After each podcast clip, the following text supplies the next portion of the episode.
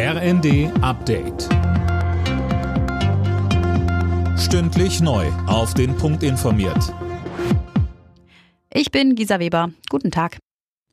Israels Ministerpräsident Netanyahu will weiter militärischen Druck auf die Hamas im Gazastreifen ausüben. Das hat er am Abend angekündigt. Netanyahu reagierte damit auf Proteste gegen seinen Kurs.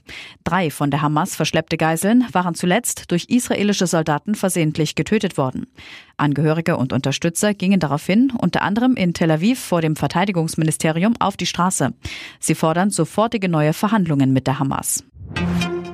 Kanzler Scholz hat mit Blick auf Juden in Deutschland zu Mitgefühl, Solidarität und Offenheit aufgerufen. Das ist die Basis unserer Gesellschaft, unseres Zusammenlebens, sagte er beim jüdischen Gemeindetag in Berlin. Zuletzt hatte es in Deutschland vermehrt judenfeindliche Übergriffe gegeben. Scholz sagte, Unser Rechtsstaat nimmt das nicht hin. Wir schützen die jüdischen Gemeinden. Wir bekämpfen in Deutschland jede Form von Antisemitismus, Terrorpropaganda und Menschenfeindlichkeit. Der ADAC kritisiert das abrupte Ende der Förderung für E-Autos. Bereits morgen ist Schluss mit dem Umweltbonus. Neue Anträge können dann nicht mehr gestellt werden. Viel zu früh, sagt der ADAC.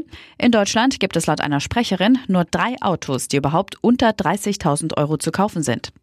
Zu hoffen sei nun, dass mit dem Wegfall der Förderung die Preise der Hersteller sinken. Papst Franziskus feiert heute Geburtstag. Er wird 87 Jahre alt.